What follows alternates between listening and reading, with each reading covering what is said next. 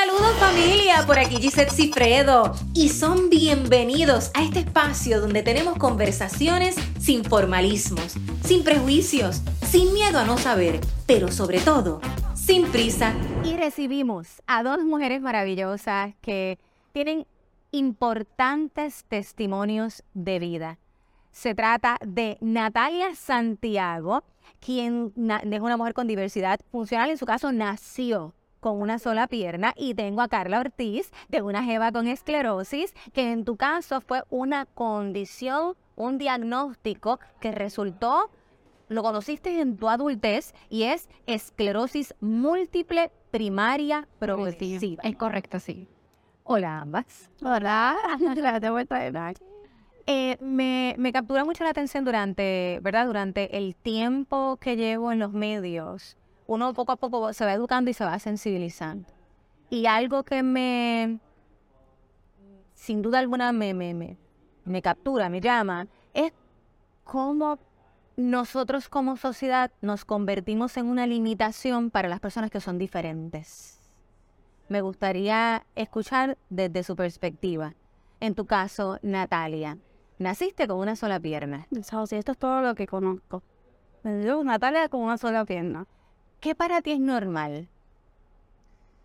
Para mí normal es eh, estar con mi familia, estar con mis amigos, salir, eh, tener mis jangueitos, ir a la playa. Para mí eso es normal porque pues, mi familia siempre me inculcó mucho en que nada le tienes una pierna. Esto sí te puede limitar, eh, ¿verdad? En ciertas cosas en tu vida, pero más importante es cómo tú te observe como lo que tú te limitas mentalmente. Tú puedes romper cualquier barrera y pues siempre he tratado de, ¿verdad? Ser consciente de cómo soy y de las cosas que no puedo hacer, pero tampoco dejar que, que eso limite mi, mi, vida, lo que yo hago cada día. Pero dijiste, esto es lo que conozco.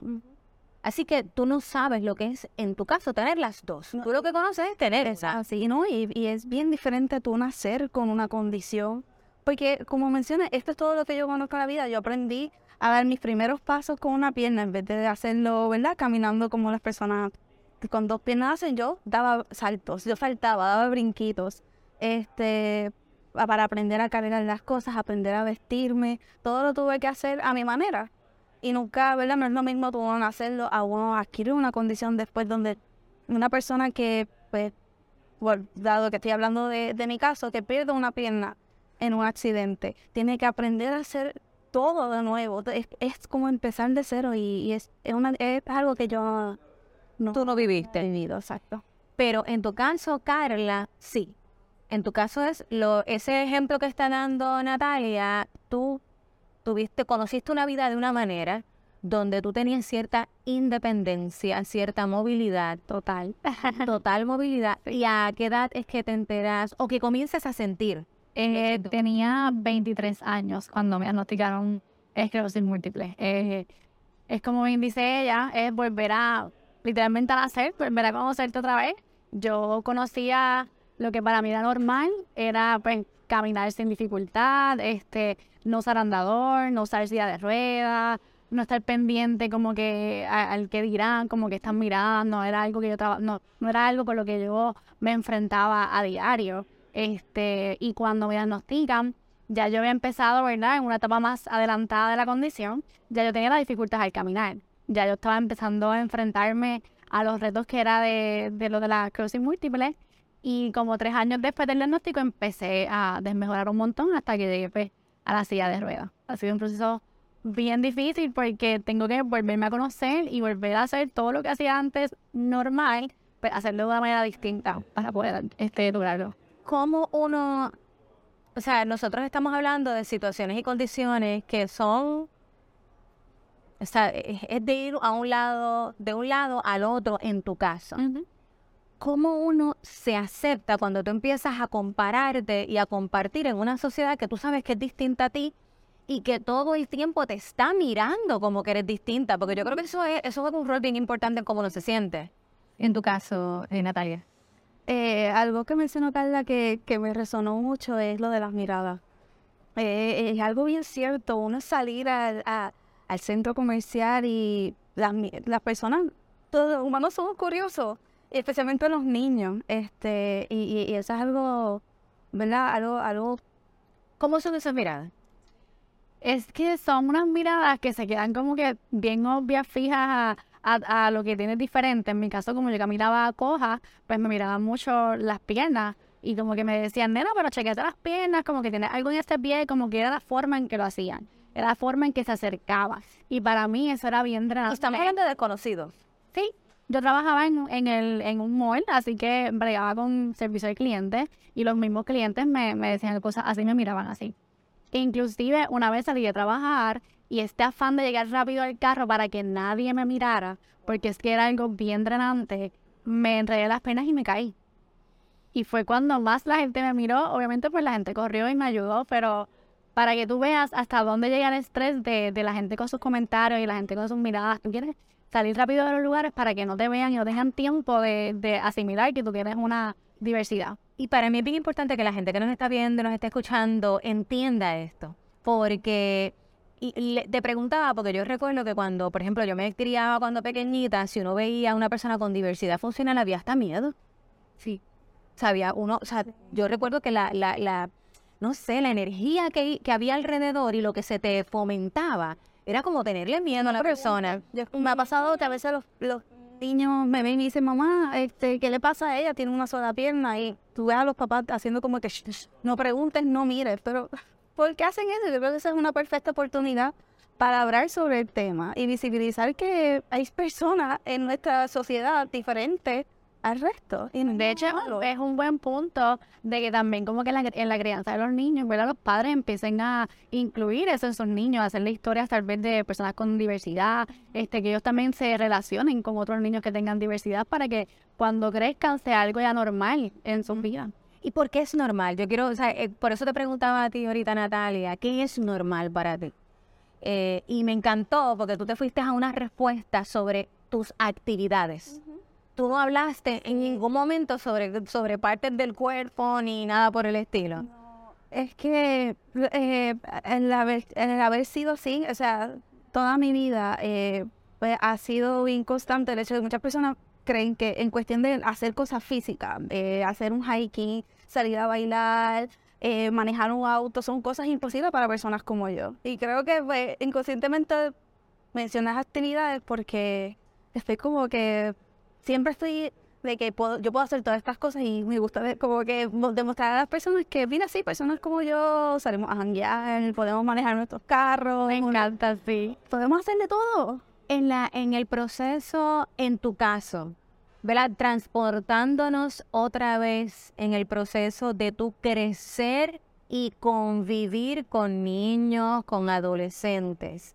¿En algún momento afectó tu autoestima? ¿no? O sea, ¿en algún momento te viste, eh, o sea, lastimada emocionalmente hablando? Sí, y creo que, y no tan solo en mi adolescencia ni en mi niñez, es algo que todavía este, lo trabajo con, ¿verdad? Ya de adulta, porque especialmente en esta era tan social, de redes sociales, donde cada vez que entro veo. Tantas personas hermosas y haciendo actividades que, que quizás suenen imposibles para personas como yo. Eh, ha, ha sido un... Pero tú eres hermosa. Yo, ¿verdad? Para que consten las dos. Los Es más, las tres lo son. Haces las cuatro, tú también. Y ya todo el mundo aquí. Y es- mira, y, y sabes que esa, eso de lo que acabas de hacer, de decir que son hermosas, ha sido parte de mi proceso de aceptación. Porque creo que este, para llegar al amor propio que siento por, ¿verdad? por mí ahora, tuve que pasar por mucho odio. No tan solo de, de otras personas Ah. hacia mí que se burlaban de mi situación, sino también yo misma, porque es, es bien difícil no compararte con las demás, especialmente cuando tienes estás pasando por una situación que tú no pediste. Yo no pedí nacer así. Y eso hace que, que yo me imagine cómo hubiera sido mi vida si hubiera nacido con dos piernas. ¿Cómo yo me vería? ¿Qué ropa me podría poner? Eh, y ha sido, eh, ha sido bien difícil. Y sigue siendo difícil porque aún con mis 26 años de vida hay días que yo me levanto y digo, ¿por qué? ¿Por qué tengo que, por qué me está pasando esto? ¿Por qué soy así? Pero después vienen las palabras de afirmación como acá, pero lo que acabamos de hacer, lo que me trae de vuelta a la realidad de que pasaste por mucho odio para llegar al amor propio. El amor es más fuerte que el odio, así que Eso me ayuda a recordarlo. Muy bien. Y en tu caso, Carla, eh, ¿cómo se trabaja, o sea, cómo se puede lastimar la estima? Si se te ha lastimado, ¿y cómo lo trabajas? Yo creo que en, en mi caso, al ser una condición adquirida, eso fue un golpe súper bajo para mi autoestima. ¿Sabes? Aparte de que yo me sentía excluida, yo no me sentía, yo nunca me veía representada en cosas que yo quería. Por ejemplo, yo quería ser modelo, comunicadora, y yo no veía en la televisión gente con diversidad, pues trabajando delante de cámara. Este, y todavía, como dice ella, es un proceso que, que sigue trabajándose. Yo a veces me siento en mi cuarto y siento una rabia por, por la condición, porque fue algo que, que me llegó de la nada en un momento donde yo sentía que estaba en, en un momento de éxito increíble y de momento me llega la, la condición y sentí que me arrebató todo. Y es como dice ella, yo llegué a odiar mucho mi condición y a veces me pregunto y como que digo, ¿se habrá ido por completo? Todavía como que la condición me, me tiene como que molesta, porque me pongo a imaginarme las cosas que me gustaría haber hecho que tenía planificada hacer y que no pude hacer. Y, ¿verdad? Tengo la bendición de que hoy día he logrado muchas cosas que jamás imaginé. Pero eso no quita a que si tú me das a escoger entre lo que tengo hoy día y tener salud, yo escogería tener salud definitivamente.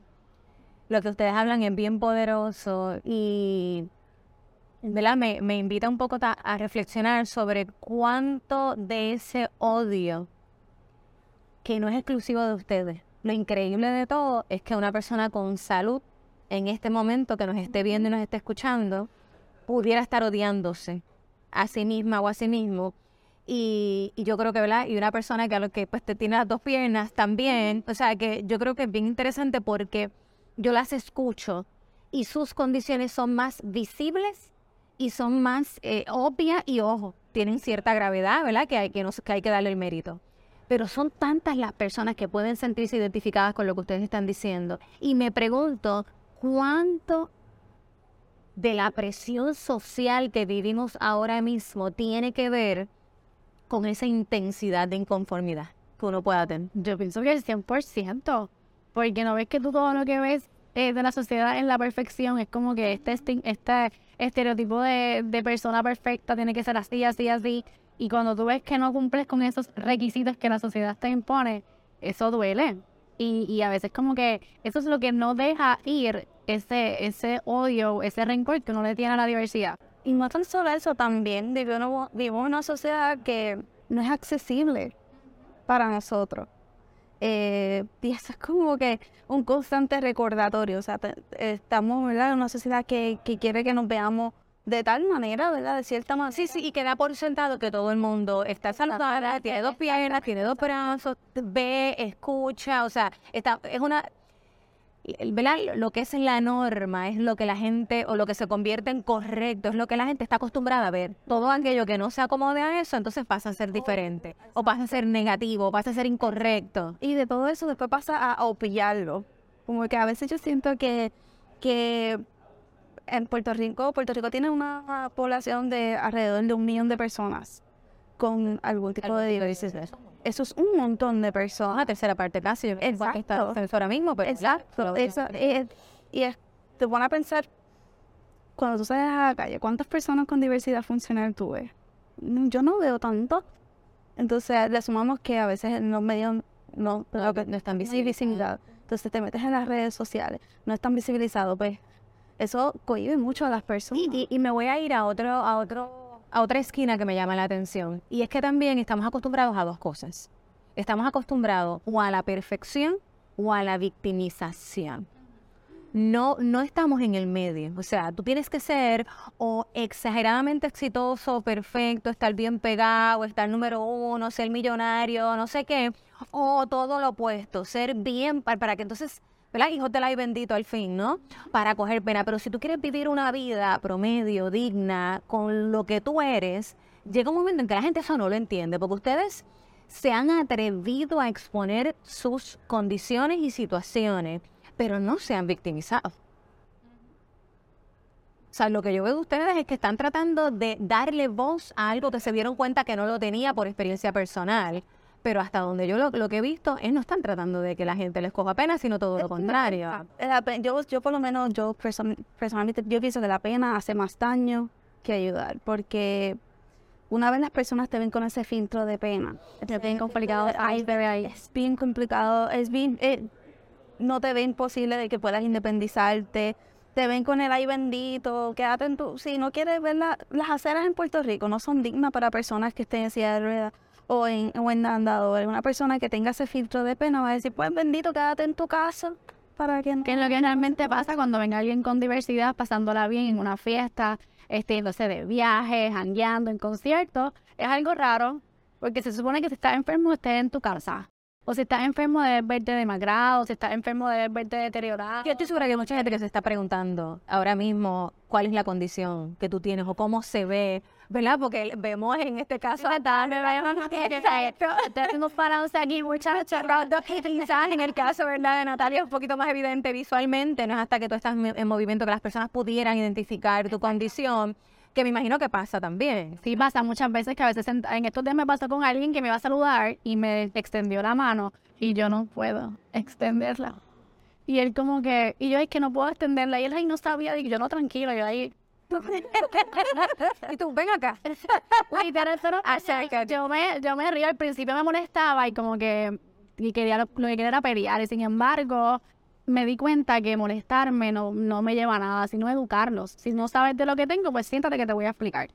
Pero, y, y, o sea, quería acentuar lo que estás diciendo. O sea, nosotros vemos, ah, de hecho, yo recuerdo, no sé si todavía está, yo creo que sí, hay un campamento que es para adultos con diversidad funcional, donde ellos la pasan bien, beben, creo que es un fin de semana, bailan, sí, sí. Eh, ay, Dios mío, se me escapa el nombre. Tengo un amigo que, Greg, que saludos, está escuchando, que siempre ha sido, ha sido parte de ese campamento y es para eh, adultos con diversidad funcional, porque quieren hablar malo, quieren, o sea, quieren que les permitan ser adultos porque se infantiliza la experiencia y todo. Ustedes lo han vivido. Más yo que siempre con mami todo el tiempo. Pero tu mamá queda contigo. No, mami, mami, hanguea full, mami, mami, mami, es de la mía full, pero algo que, que se me ha hecho difícil, eh, pues como que aceptarlo, porque yo era totalmente independiente, yo me fui de mi casa como quedas, como a los 19, 20, me fui a vivir sola, tenía dos trabajos, me estudié en la universidad, ¿sabes? Yo era totalmente independiente y volver a mi casa, como que a vivir con ella, este, a depender básicamente de ella, porque ella es la que me ayuda en todo, y eso es lo que la gente ve, pues créeme que es algo que, que trabajo todavía porque ha sido un cambio, ha sido un cambio total. ¿En tu caso? Mira, es, es bien curioso, eso es lo que estaba pensando, pues, ¿verdad? Este, en mi caso, eh, eh, me recuerda, ahora esta historia me recuerda a, yo, yo hice algo diferente, este, cuando me gradué de escuela superior, me fui a estudiar lejos de mi, de mi pueblo, de mi familia, entonces, ¿verdad? Eh, mi papá, yo, y creo que es algo que quizás te puede identificar, este, muchos padres con niños con diversidad funcional tienden a, a sobreproteger. Lo, estoy viviendo ahora. Sí, pero es. En mi caso, mis papás, yo nací con una sola pierna y mis papás jamás se enteraron que yo iba a nacer con una sola pierna hasta que mi mamá dio a luz. Que mis papás pasaron por muchos procesos bien intensos. Entonces, pues imagínate, yo era la chiquita de casa, siempre me sobreprotegieron un montón, dándome libertad. Yo me trepaba en los árboles en la escuela, en los portones, le avisaban a mami, mira, no, tu nena está trepada en el árbol. Pero una vez salí de casa a, a estudiar, a sentir esa independencia por primera vez, yo, que, yo dije, "Ah, no, papi, aquí no me van a parar. Y entonces yo, eh, yo tomé esta actitud de, quiero salir, quiero hacer todas estas cosas que las personas siempre me han dicho, tienes que tener cuidado o no puedes hacerlo.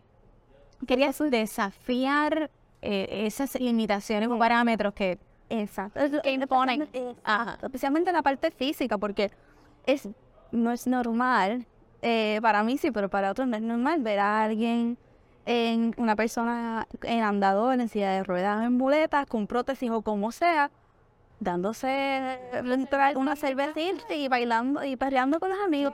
es- y se te quedan mirando. Y, y yo lo entiendo porque, pues, yo entiendo. Es linda, es linda la compasión que ustedes tienen con la gente, lo que no es bonito que es que la gente no la tenga, ¿verdad? Para atrás. Eh, Es lo que me parece, porque no es lo mismo ser compasivo a sentir pena.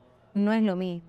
No es lo mismo eh, saber que tú tienes una condición, eh, a, a- a pensar que esa condición te define, a solamente ver la condición. ¿no? Eso. Y eso es un tema bien interesante, Giselle, porque cuando a alguien lo diagnostican, por lo menos en mi caso que fue un diagnóstico adquirido, automáticamente te ponen esa etiqueta.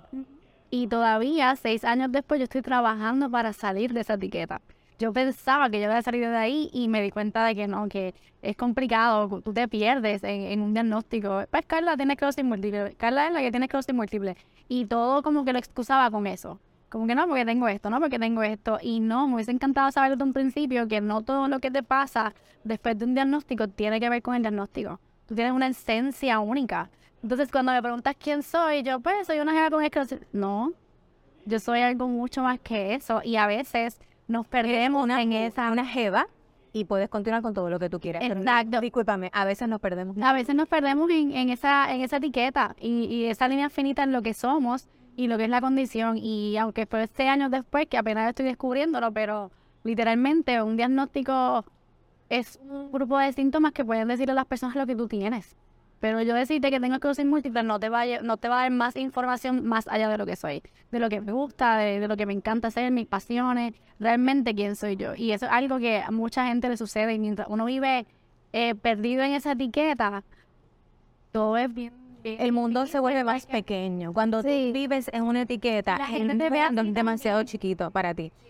Y, y- y yo creo que lo importante que me encanta de esta reflexión es entender que la condición lo que va a dictar es que a lo mejor hay unos cambios en tu alimentación, en tu estilo de vida, en cómo tú te mueves y llegas de un lugar a otro, pero la persona es mucho más y va mucho más allá. Porque a ti te pasa la esclerosis múltiple, pero también te pasa que sientes hambre, que sientes sueño, que, que sientes textura, que sientes estas otras cosas. Y desde un principio, ¿verdad? Yo siempre luché con eso porque no quería caer en esa etiqueta, aunque a veces es inevitable. Por eso tú me ves siempre que estoy bien maquillada, bien vestida, con muchos outfits, viajando, gusta. porque es lo que realmente me gusta. Y yo estaba en negación a que eso cambiara por la condición. Siempre hay un momento dado en que uno pues como que se pierde, pero lo importante es reconocerlo, ¿verdad? Y encontrarse de nuevo. Y ustedes comparten las dos esa pasión. Porque a ti como que también te gusta la onda de la moda, aunque son distintas, pero a ambas les apasiona la moda. Sí, yo... Es que ha sido, ha sido un, ¿verdad? Un proceso bien, bien, bien diferente, ¿verdad? Pero, pero bien gratificante porque en mi caso, eh, pues yo utilizaba prótesis desde pequeña, ahora no, no tengo una, quizás pronto tendré una, pero de pequeña encontrar una ropa, ropa que me hiciera sentir cómoda o, no, o la prótesis no la rompiera fue bien difícil. Mis papás tenían que estar comprando, cuando yo usaba Mahon, comprando parchos, porque dura, un me pon- compraba un Mahon y duraba apenas dos o tres horas y se hacía un fotito. Por- por- ¿verdad? Porque las piezas de las prótesis son bien, son bien rudas. Este, pero una vez como que entré ese proceso de aceptación y empecé a buscar como que "Ok, con qué ropita yo me puedo sentir cómoda, que se me haga fácil ir al baño, este, tener movilidad, por, por ejemplo, yo las faldas largas es un problema porque se me enredan con las, con las muletas y me puedo caer. Pues en la moda he encontrado como este aliado de empoderamiento. Eh, ¿Cómo puedo tener más control de mí y sentirme que me expreso, ¿verdad? La- la- la- Y lo que le gusta también, que se pueda vestir a, tu gusto. Y, Y hay personas que cuando yo estaba en la universidad se me acercaban a decirme, me gusta tu outfit. Y eso para mí era como que, gracias. Y eso de la ropa es bien cierto porque uno pues tiene experimenta cambios físicos. Por ejemplo, yo antes usaba mucho skinny, pero ahora son como cosas más anchas, que las piernas no me las limite, cosas que no tengan mucho botón, cosas que no se amarren en la espalda. ¿Sabes? Hasta en la vestimenta tu vida cambia. Wow. Eh, quería saber también en la socialización, amistad, porque uno pensaría que se impacta todo. Amistad, yo creo que con nosotras hemos hablado también, vida en pareja, o sea, ¿cómo, cómo socializan? Ah, Ahí digo, sí, toca un botón. Eh, eh, en mi caso, eh, las ami- amigas han sido un punto bien fuerte, porque De apoyo. de apoyo, sí, definitivo. Eh, yo me crié en un pueblo pequeño, donde todo el mundo se conoce, y muchas personas, ¿verdad? Siempre yo era Natalia la que tiene una sola pierna, pero a pesar de que los niños me trataban así, muchas amistades que hoy en día conservo, después de como que los niños, yo pienso que después de pasar ese primer shock de que, ah, Dios mío, esa nen- esta persona tiene una pierna, Se les olvida. se les olvida, se les olvida. Y yo tenía esta actitud siempre desde chiquita de yo puedo hacer eso que tú estás haciendo. Pasa es que lo puedo hacer un poquito poquito más lento. Un poquito más lento, exacto. Pero lo puedo hacer. Y, Y si lo puedo hacer tampoco pasa nada. Exacto. Y da igual. Te, te- exacto. Libertad. Exacto, y los niños, por lo menos mis amigos siempre me han hecho parte de sus actividades, de sus vidas. Hay veces que he tenido amistades que si nos vamos a tirar, si vamos a hacer un trail, ellos verifican antes cómo es el camino, llaman para asegurarse que yo puedo ir. Entonces mi- mis amigos para mí son los, los superestrellas de mi vida porque siempre me han dado apoyo eh, y ven, me ven más allá de cómo yo, me, yo soy físicamente, pero tampoco lo, lo obvian. Sí, sí, es, es- es- parte de, o sea, es que yo creo que es importante eso. No es sobreexponerlo ni esconderlo. Yo creo que es ambas cosas en tu caso. En mi caso, eh, los primeros dos años yo lo quería ocultar. Y yo no quería que nadie lo supiera, y yo era más fuerte, no quería que nadie supiera que tenía la enfermedad, y fue más difícil para mí poder socializar porque no quería salir. No quería que la gente me viera coja, no quería que la gente viera que algo pasaba conmigo. Así que eh, durante ese tiempo me, me aislé bastante, y, pero ahora, cuando como que ese público, que lo aceptó mucho más, que ya eh, la diversidad lo usé como una fortaleza, este, se me hace bastante fácil. Yo soy, siempre he sido bien sociable. Este, me encanta el jangueo, me encanta, yo me adapto a cualquier tipo de, de ambiente, mis amistades. Este, ha sido un proceso difícil porque para ellos también es duro. Ellos me vieron normal, o sea, me vieron sin la condición y de momento para ellos volver como que, para ellos también fue un renacer, porque entonces, ok, vamos a janguear contigo, pero ¿cómo lo vamos a hacer? Y ya poquito a poco con el tiempo se han adaptado y literalmente ellos buscan los lugares. Déjame llamar, a veces hay rampa, déjame ver esto. Pues mira, eh, te dejen aquí, yo cojo la silla de ruedas. Yo salgo ahora con mis amistades sola con silla de ruedas. Antes yo no me atrevía. Pero si no salgo y no lo intento, no lo educo, pues no, no tengo la oportunidad. Y literalmente yo he jangueado con Y ella te mereces ir y disfrutar y pasar Claro, el día me encanta, me encanta socializar y, y, cre- y creo que desde que lo hice público y lo acepté bastante, pues ha, eh, ha sido mucho más, mucho más fácil. Ambas son brillantes, hermosas, encantadoras, sensibles. ¿Tienen pareja? Yo Soltera. Ok, Yo siendo pero bien franca y siendo bien honesta. Intimida. Las, las condiciones y las situaciones que les toca vivir intimidan. Sí. Sí, porque yo, yo he tenido, ¿verdad? Yo he tenido, he tenido mis citas, he salido con, con personas y he me he topado con dos situaciones. Una, personas que me pidieron salir porque tienen una curiosidad. Eh, me he encontrado con personas que tienen fetiche, ah, ah, con personas con, ok. con condición y también he salido con personas que eh, ha sido una maravilla, o sea, no me vieron, vieron que soy algo más allá de eso y de que pues hay ciertas cosas que hay que adaptar porque pues en la realidad este tener una, una pareja que tenga una diversidad funcional eh, conlleva muchos retos. eh, cuando tú sales, las personas son, se nos quedan mirando. eh, cuando uno, ¿verdad? Uno te ven bailando, me ha pasado que me, me veían perreando con mi pareja y se quedaban como que, y me tomaban esta foto. Ay, wow. Y son muchas cosas. Sí, que mucho tenemos que aprender. Este, son muchas cosas, pero, pero eh, a eh, Sí, yo- o sea, de los dos. Y, yo creo mucho en el poder de las conversaciones, ¿verdad? Y les agradezco a ambas la apertura, porque yo creo que tenemos que escuchar para sensibilizarnos y entender y a ver si logramos que alguien se ponga en el zapato del otro. Porque la realidad es que no, o sea, es que no, nos pasa, vamos a ser honestas, estamos hablando ahora de dos condiciones particulares, pero si vemos una persona bajita con una alta, si vemos una persona muy blanca con una persona muy negra, si vemos una persona bien delgada con una persona obesa, o sea, desafortunadamente nos pasamos, ¿verdad? Juzgando también en ese sentido. Y lo que quisiera, ¿verdad? A través del testimonio que ustedes dan y su historia, es que escuchen, porque yo estoy segura que si hablan contigo, en tu caso me dijiste que tampoco no. Ha sido complicado el... Sí, definitivamente, después del diagnóstico, ¿verdad? Y eh, ha sido bastante visible la limitación física que tengo. Eh, no es tan común que se acerquen con la intención de tener algún tipo de relación o algo. Sí, pues he tenido mis salidas y mis dates, pero sé que es algo que intimida, sé que es algo que tal vez pueda asustar y entendí, ¿verdad? Que no todo el mundo está preparado y está bien. porque no porque todo el mundo que me diga que no es porque, ¿sabes? Tiene, tiene que ver conmigo. Yo entendí que no todo el mundo tiene la capacidad de, de, de bregar con la situación y está bien. Si no está ready, pues perfecto, next. Pero sí, ha sido bastante complicado. Sí, es, es de por sí, ¿verdad? Y puede intimidar una persona que tenga una vida muy ajorada o que tenga una persona... que- Imagínate, imagínate tú. Sin embargo, ¿verdad? Y quiero invitar a la gente a la reflexión. ¿Qué pasaría si los dates no nos podemos ver? Y estamos tres meses hablando. Y no nos podemos ver ni por FaceTime, ni por fotos, ni por nada. ¿Verdad?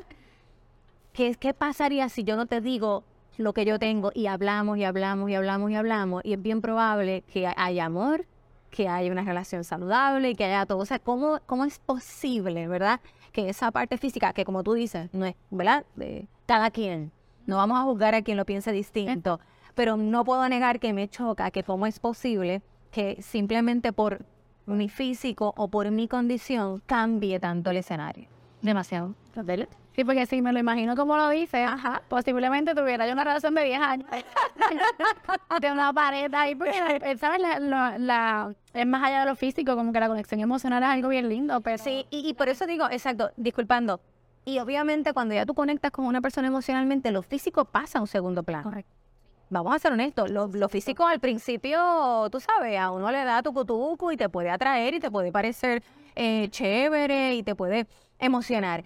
Pero eso no, no suele sostener. Lo que suele sostener es la otra parte. Eso es ¿verdad? Por lo menos lo que, lo que yo pienso. ¿Qué sueñan?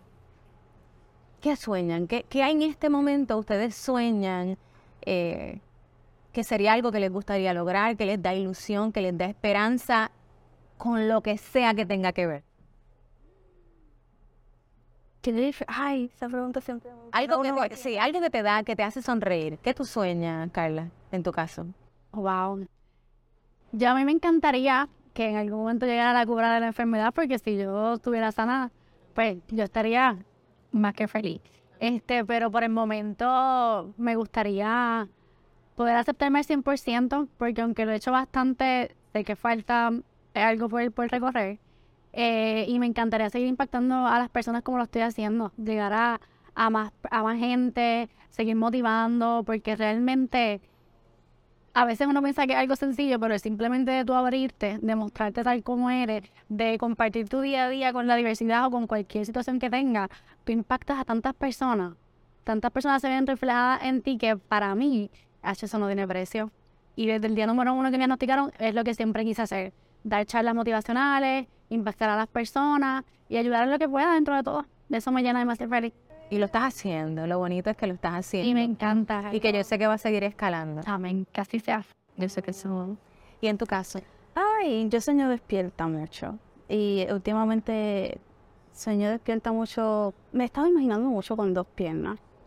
Estos últimos, estos últimos meses. Y es porque siento que eh, por un tiempo en mi vida yo eh, negaba la prótesis. Yo no quería la prótesis porque lo veía como algo que me limitaba. Pero me he encontrado con la situación de que mis brazos se están deteriorando. Mis muñecas también se están deteriorando y, mi, creo que mi cuerpo necesita un break, este, especialmente mis hombros, pues me cargan, literalmente mis brazos son mis piernas. Y he estado soñando despierta con una prótesis. Y en tu caso si hay la posibilidad Sí, de- sí, sí. de- Y he estado con eso y, y como que imaginándome el proceso, porque a mí me encanta, este, algo que siempre me gustó mucho desde pequeña era ver el proceso como, como se hace una prótesis, es algo bien interesante. Eh, y he estado con eso y también he soñado, sueño ahora mucho con hacer mi propia casita. Este es algo que he estado maquineando mucho y, y tengo como 10 boards en Pinterest de posibles baños, posibles, posibles cuencas. Y, y sí, mira, eh, Siete, el cantante dice que sí, ¿verdad? Si cabe en tu mente, cabe en tu mundo. Y yo lo creo, yo lo creo. Si nosotros tenemos la capacidad de soñarlo y de imaginarlo, tenemos la capacidad de hacerlo realidad.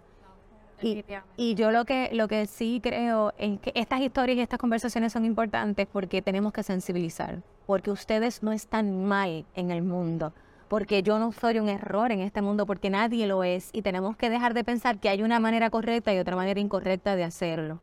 Que eh, la realidad es que cosas nos pasan que nos hacen más retantes o más fáciles la vida.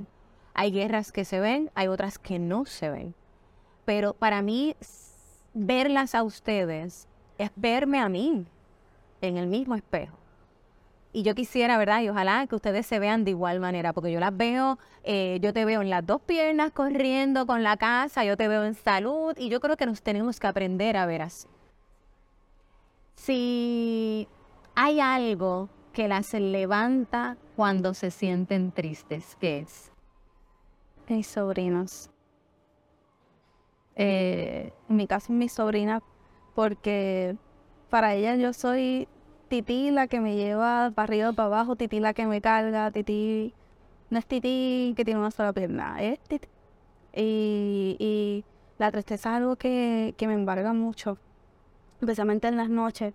Y levantarme con un voice de ellas diciéndome, Titi, buenos días, como que me trae, es como un balde de agua fría, me trae a la realidad de que no, está, no tan solo tengo que motivarme para yo levantarme, sino hay, hay unas grillitas que, que me admiran mucho y, y son felices a mi lado, así que eso es algo que, ese es como mi wake up call.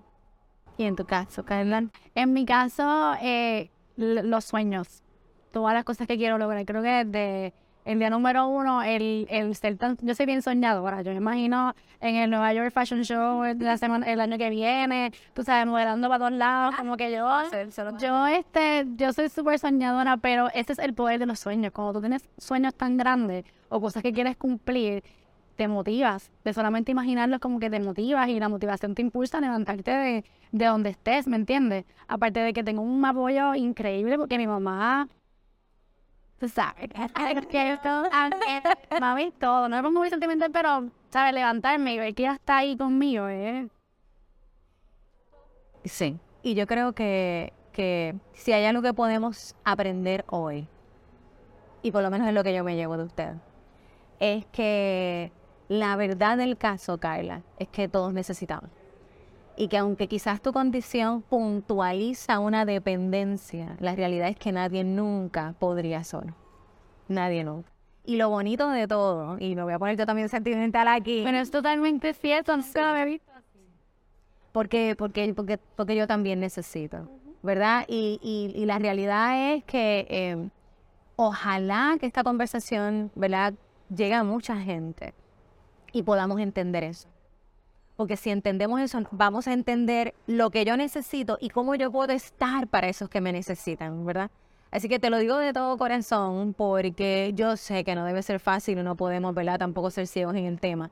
Es difícil pero es la vida. Como tú dijiste, nos han hecho creer que somos invencibles o que somos poderosos o que siempre podemos o que tenemos que poder y no, no tenemos que poder. Siempre vamos a Es- necesitar. Es un chip que hay, que es bien importante como que cambiar, porque somos como que extremistas, o eres bien fracasado o eres bien exitoso, como decías ahorita. Y a veces el, el, el happy medium como que es complicado tenerlo. Y en mi caso, a veces soy bien dura conmigo misma. Y a veces ser vulnerable se me complica. No me, ¿sabes? no me gusta ser vulnerable, a veces no encuentro el momento de serlo. Y eso es un gran peso para uno. ¿Sabes? Y, y va a llegar un momento dado en que esa carga te va a hacer caer. Y está bien llorar y está bien quejarse y está bien. Lo que no está bien es parquearse ahí. Eso es lo que está bien, pero llorar y quejarme a veces sí está bien, porque es saludable, porque lo necesitamos. Y contigo lo mismo, o sea, yo, yo, eh, cuando la gente ¿verdad? habla de limitaciones, gracias a Dios, y poco a poco vamos educándonos en el vocabulario, y ya no decimos discapacidad, ya no decimos que, que son palabras y conductas limitantes a una persona que es diferente, punto. Pero yo no hace mucho hice un video precisamente diciendo yo tengo diversidad funcional, comenzando porque mi vista es parcial. Vamos a empezar por ahí. Y así mismo no sé cuántas cosas más, pero todos somos funcionalmente diversos. Esa es la realidad. Yo no funciono igual que tú, ni que tú, ni que... Y el día que aprendamos y aceptemos eso de verdad y de corazón, las personas que enfrentan retos físicos mayores van a caber mejorando. Porque eso es lo que yo creo. O sea, en este mundo, si naciste, es para ocupar espacio. Es para existir, no es para otra cosa. Y es para existir exactamente como somos. Como somos exactamente como somos. Yo les agradezco tanto. esta conversación. Gracias, Patsy, por la invitación. De verdad que ha sido como su baja de emociones. ha sido como terapéutico estar Es increíble. Sí, pero vivir es, eh, es la obligación que tenemos todos cuando llegamos a este mundo. No hay opción. Y yo creo que lo estamos haciendo. Hay días mejores, hay días que son más difíciles, Pero un día a la vez. pero un día a la vez. ¿Cómo la siguen en redes sociales? A mí me pueden conseguir como Natalia Santiago o también eh, yo le hago honor a mis muletas en mi- con mis usernames porque yo digo que mis muletas viven y también este utilizo mucho el crutches live. Por eso porque son mis piernas y pues me inspiro con ellas. Así que también Natalia Santiago o crutches live Y en tu caso. En mi caso es una jeva con esclerosis. Facebook, TikTok, Instagram, todo lo que hay por ahí. Son dos mujeres maravillosas que sin duda alguna comparten una historia que no tienen la obligación de compartir. Una historia muy personal, pero el hecho de compartirla yo creo que nos puede dar un poquito de ayuda para nosotros ver desde otros ojos, caminar con otros pies, movernos con otro cuerpo y vivir conscientes, vivir sensibles, pero todo vivir sin prisa. Y quiero agradecer al espacio de creatividad, estudio y oficina Base Cowork. ¿Necesitas más espacio? Base Cowork.